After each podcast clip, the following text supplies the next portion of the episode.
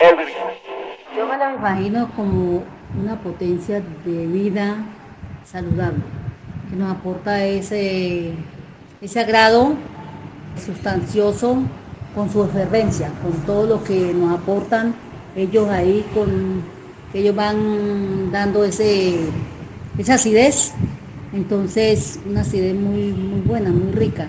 Entonces para mí es importante, eso y muy bonito, a la cual nos dan ese aporte para nuestro cuerpo. Así es como Zoraida Agames, más conocida en Barranca Bermeja y en la región como Chori Agames, cocinera tradicional colombiana del Valle del Magdalena Medio Santanderiano, se imagina los microorganismos, esos seres diminutos que a simple vista no se ven, pero que cumplen muchas funciones tanto en la cocina como en la biodiversidad, como en la vida. Mi nombre es Alejandro Hernández y tengo el gusto de presentar la segunda temporada de este espacio llamado Naturaleza en Movimiento, el podcast.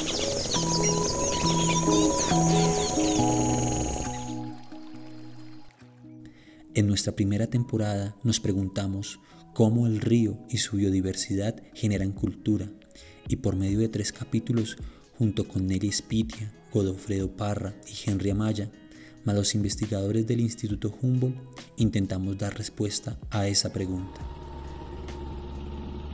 Ahora, en esta segunda temporada, hablaremos sobre cómo es la relación de los habitantes del Magdalena Medio con su territorio y cómo su biodiversidad genera cultura y apropiación.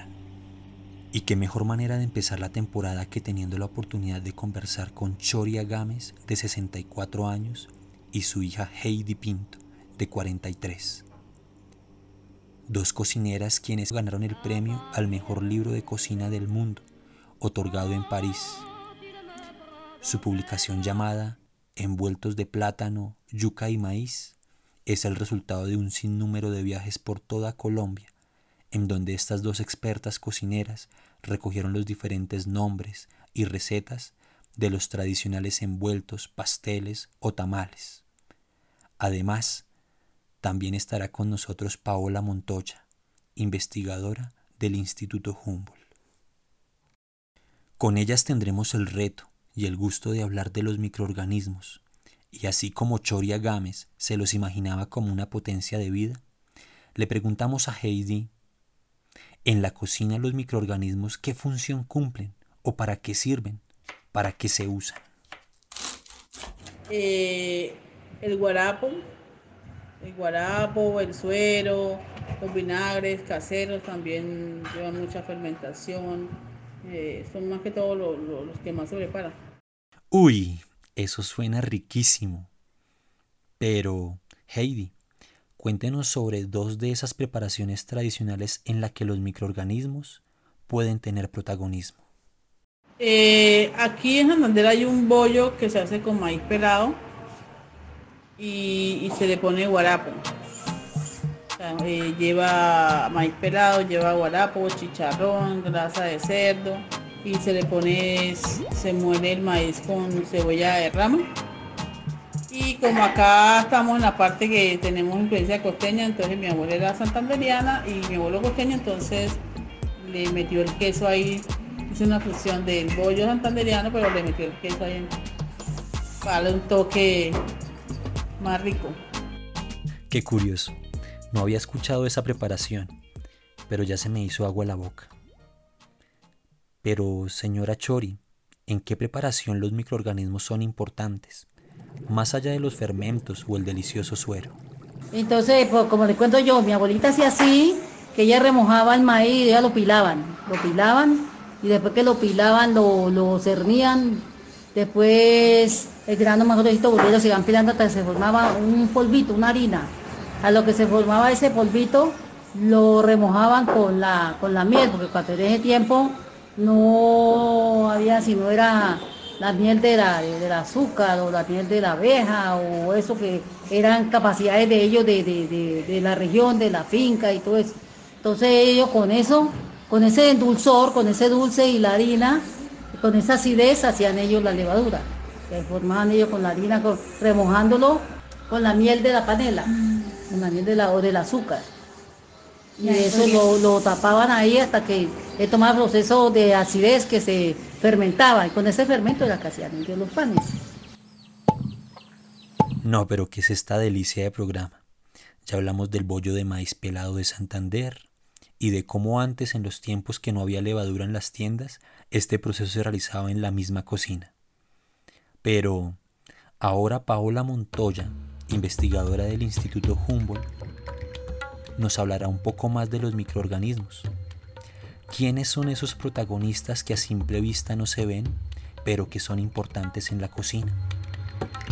Llamamos microorganismos a los organismos que no vemos a simple vista. Sin embargo, esta definición es muy amplia porque en realidad estamos incluyendo una gran variedad de grupos con diferentes formas y modos de vida.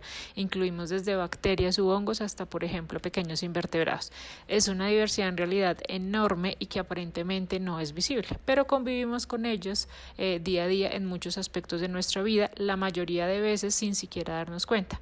Por ejemplo, como decía la señora Chori y como decía Heidi, eh, en nuestras cocinas. Ella bien nos hablaban de cómo los microorganismos participaban en procesos como la fermentación o la curación de alimentos, la fermentación de chichas, de yogures, quesos o bebidas alcohólicas o de estas bebidas que ahora son un poco más conocidas como la kombucha o el kéfir o por ejemplo en la maduración de quesos o carnes. Hay otros procesos en los que también son muy familiares para la mayoría de nosotros y es en la descomposición de los alimentos. Por eso algunas veces los asociamos como algo malo, pero en realidad si lo pensamos bien están jugando un papel súper importante porque gracias a ellos componentes como por ejemplo los nutrientes de los alimentos retornan a la tierra y pueden seguir su ciclo biogeoquímico. Pero venga un momento. ¿Estos organismos vivos no solo sirven en la gastronomía? ¿Qué otras funciones cumplen y por qué son tan importantes? Heidi, ¿consideras que los hongos y las bacterias son importantes en el territorio?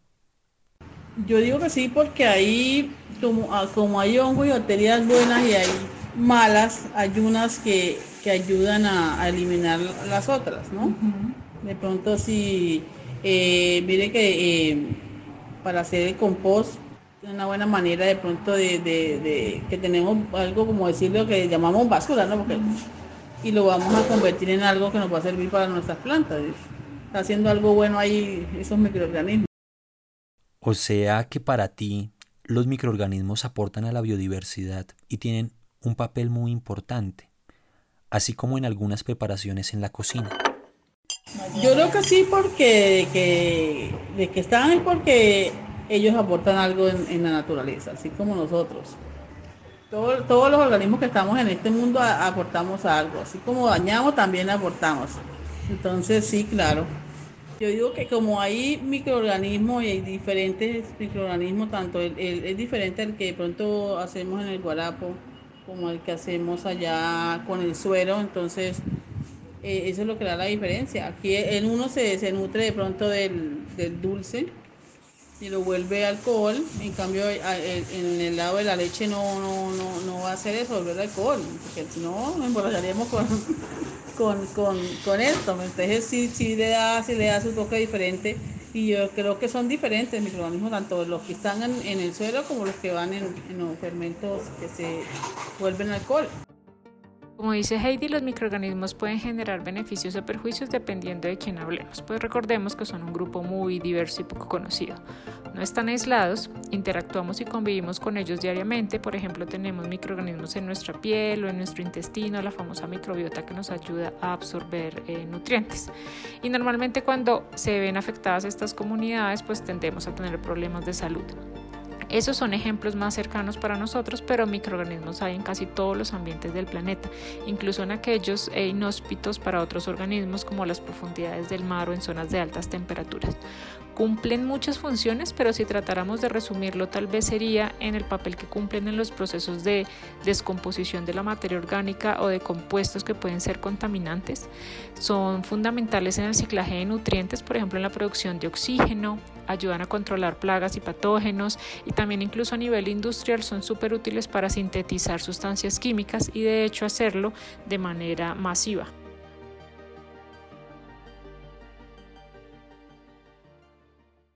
Bueno, hoy tuvimos la oportunidad de hablar de los microorganismos a través de la cocina y de los conocimientos de Paola Montoya, quien en el instituto contribuye a estudiar estos seres que a simple vista no se ven, pero que tienen una gran cantidad de formas, tamaños y funciones. Pudimos intentar imaginarlos y conocimos una parte de sus funciones tanto para la cocina como para la vida en el planeta.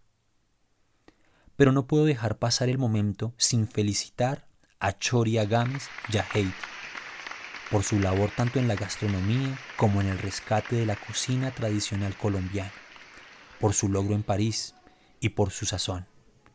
Heidi, ¿de dónde salió ese amor por la cocina?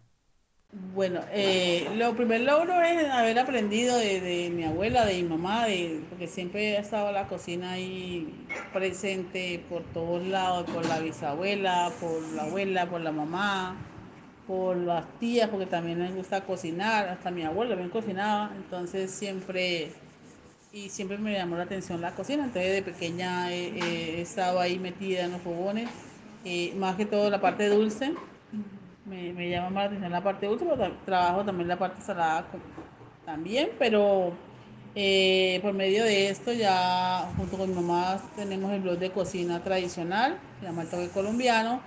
Por medio del blog han salido oportunidades eh, tanto para mi mamá como para mí enseñar cocina tradicional, que es lo que queremos hacer ahora, enseñar, pero cocina tradicional, hacer énfasis de que la gente venga, conozca la cocina tradicional, se enamore de esta cocina y, y por qué no que sea famosa.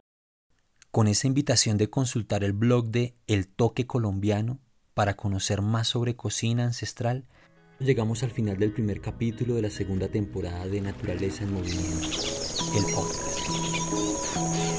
En la reportería agradecemos a Ángela Hernández, en la edición a Felipe Reyes, los guiones de Julián Sáenz que junto conmigo, Alejandro Hernández, llegamos a sus casas a través de estos programas que nos unen.